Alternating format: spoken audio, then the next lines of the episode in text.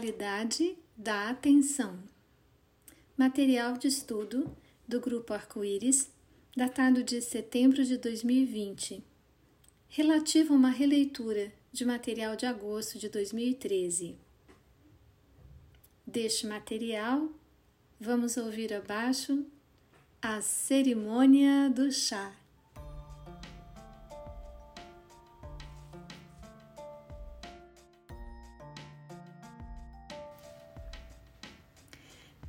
Algumas tradições do Zen budismo, a cerimônia do chá tem um significado religioso, funcionando como uma espécie de oração.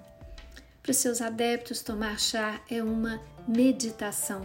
Sua prática os ajuda a alcançar bons patamares meditativos, treinando os monges e seus convidados leigos a estarem mais alertas, mais atentos a Mosteiro Zen, onde existem um salão de chá, que é como um verdadeiro templo para onde as pessoas se preparam para entrar com purificações ou banhos e naturalmente deixam seus sapatos na porta da entrada em sinal de respeito àquele ambiente. Lá dentro, nenhuma conversa é permitida sentam-se cuidadosamente no zafu, aquela pequena almofada colocada no chão, em silêncio, numa postura meditativa e cerimoniosamente o anfitrião prepara o chá.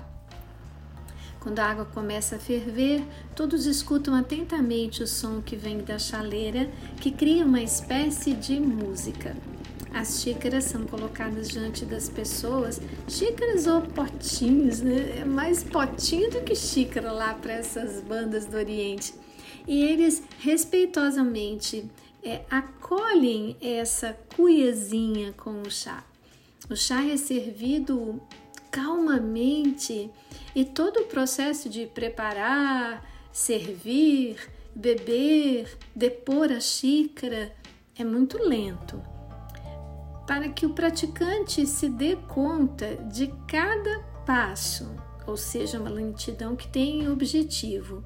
O objetivo é que você possa beber o chá o mais plenamente alerta que for possível.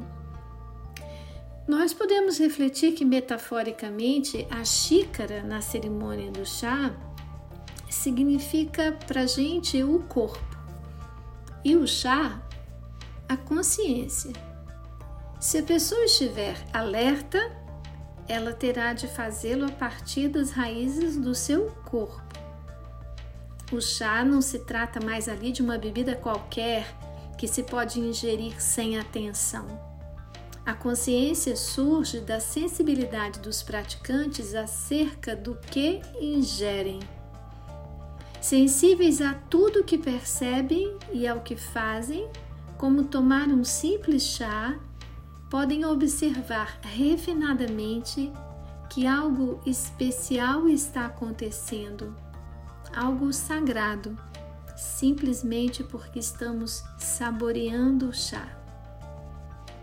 É a plena atenção que torna aquela cerimônia coletiva uma oração, uma forma de meditação. E assim, uma coisa trivial pode se tornar sagrada. E assim é também em muitos e muitos momentos de nossas vidas aqui. Essa prática Zen, mais comum no Oriente, nos diz que nossas vidas ordinárias podem se tornar extraordinárias se mantivermos a nossa atenção nas sutilezas. Em outras palavras, ensina-nos que é possível ter uma experiência de seres espirituais mesmo em nossas vidas habituais, corporais. Se tornarmos sagrados, nossos atos e nossa percepção do mundo que partilhamos com tantas outras criaturas e coisas. Conta uma história zen que o mestre perguntou a um monge recém-chegado ao mosteiro quando passava por ele no corredor: Eu já ouvi antes? O novo monge responde: Nunca, senhor. O mestre Zen diz: Então aceite uma xícara de chá. Em seguida, o mestre voltou-se para outro monge que ali se encontrava no mesmo corredor e pergunta: Eu já ouvi antes? Ao que o segundo monge responde: Sim, senhor, já me viu, pois frequento o mosteiro há alguns anos. O mestre Zen diz então: Então aceite uma xícara de chá. Aqui termina nossa história simples, mas às vezes até difícil de entender como eles podem colocar em histórias tão simples que, se repousamos sobre elas a nossa atenção, tantos ensinamentos. A simplicidade sempre escapa à nossa primeira compreensão. Tentemos sentir a história. Deixemos os nossos sentimentos conduzirem nossas reflexões sobre ela. Primeira coisa a ser observada é que para aquele mestre Zen, tudo é novo. Se uma pessoa for diariamente ao mesmo jardim, logo deixará de olhar para as árvores, ouvir os pássaros, ela pensará que já conhece porque tudo se tornou tão familiar, porque seus olhos e ouvidos se fecharam para a sacralidade, para a novidade daquelas árvores e pássaros do jardim, só porque ela costuma ir ali. Mas se aquele mestre viesse ver esse jardim todos os dias, aquele mestre dessa história, para ele tudo seria novo. Isso se daria apenas porque ele é um exemplo de consciência plena, atenção desperta. Para a consciência, tudo está sendo criado a cada momento, tudo é constantemente novo. Sem carregar a memória como um fardo, a existência inteira é sempre recém-nascida para a consciência. A consciência plena no aqui no agora é sempre tão fresca quanto uma gota de orvalho na madrugada e tão natural quanto uma flor que brota na primavera. A experiência consciente é como ter um bebê recém-nascido. Nela tudo está fresco, sem poeira. Se uma pessoa olha para o mundo e sente que tudo aquilo é velho, isso mostra que a sua mente é velha. Sua consciência está como um espelho coberto de poeira.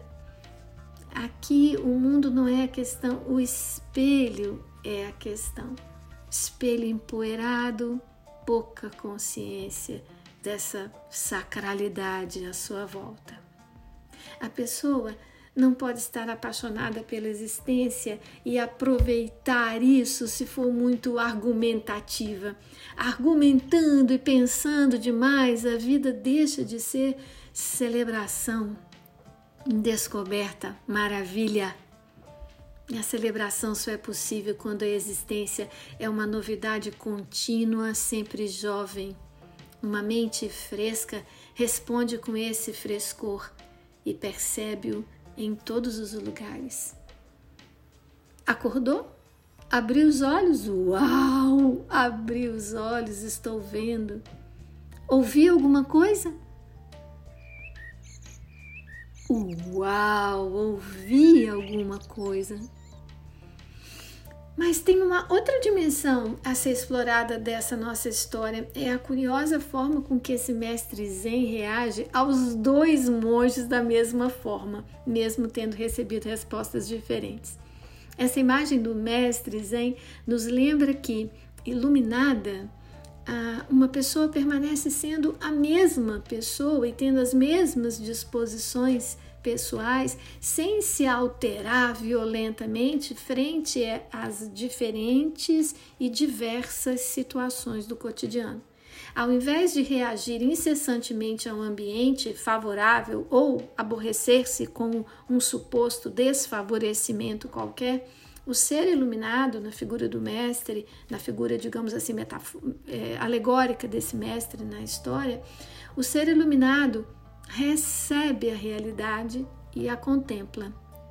Se for pertinente, atuará para mudar o ambiente em que se encontra. Claro, se uma folha caiu, a gente pode varrê-la, é, se uma água já está fervendo, a gente deve desligar o fogo.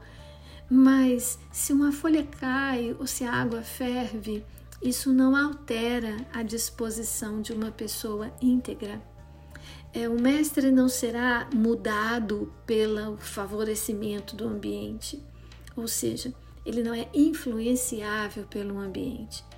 As pessoas profundamente influenciadas pelas suas circunstâncias, pelos seus ambientes, demonstram que não estão com a sua alma integrada na sua experiência corporal. Estão vulneráveis, são corpinhos vulneráveis como roupas alvaral reagindo ao sabor dos ventos, corpos completamente domados por experiências emocionais, tanto prazerosas quanto desprazerosas. O mestre está ensinando que o equilíbrio nasce de um ponto no centro que não está fora. O centro de uma pessoa não está fora nela.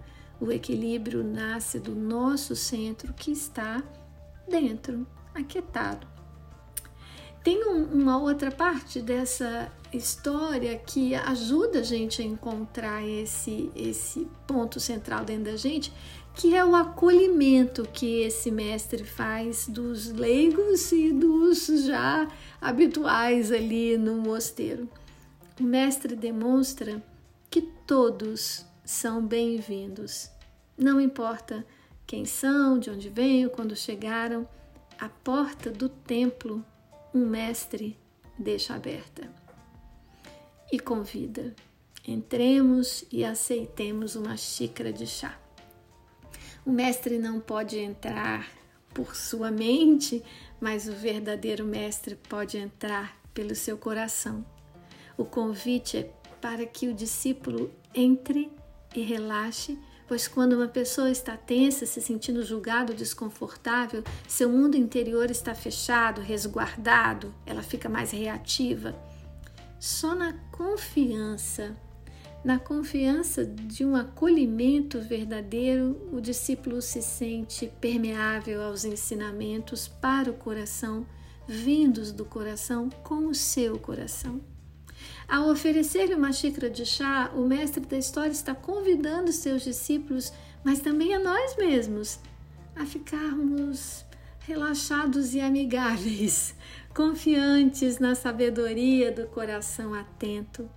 A partir da aproximação com o coração, seus discípulos mais íntimos e tranquilos serão mais facilmente encorajados a aprenderem, ou como diríamos em outras palavras, a recordarem do que já sabem no coração.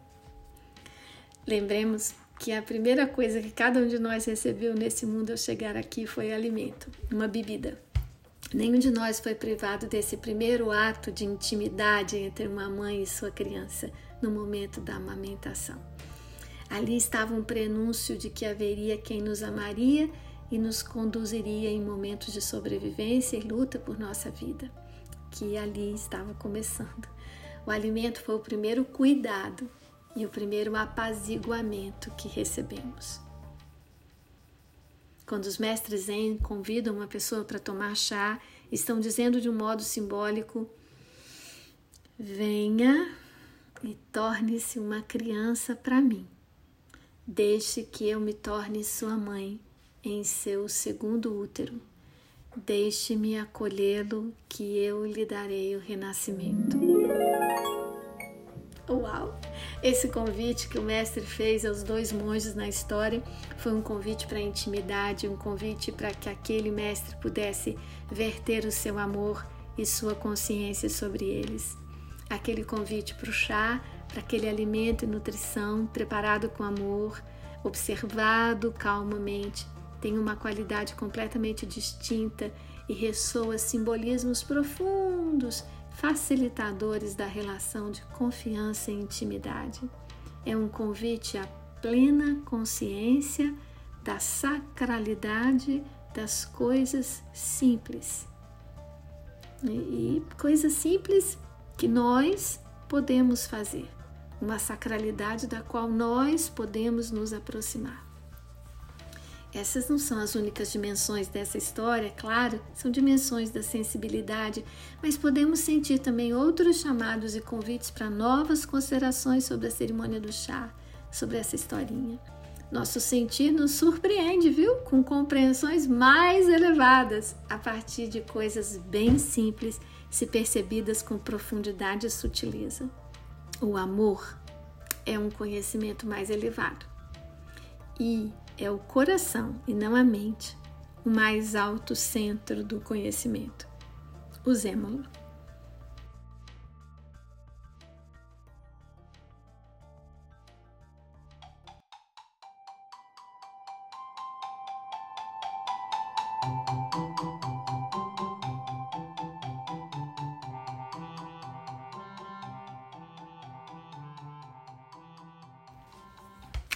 Faça qualquer dia um chá com a atenção da sacralidade.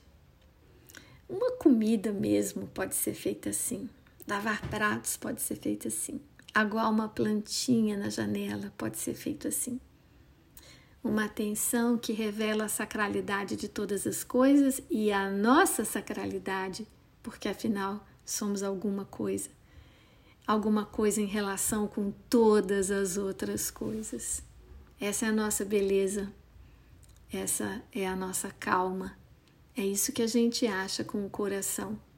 Uma gratidão por estarmos aqui e trocarmos essas palavras. Tchau, tchau. Beijo. Até próximas histórias, poesias ou contos aqui no texto certo, na hora certa.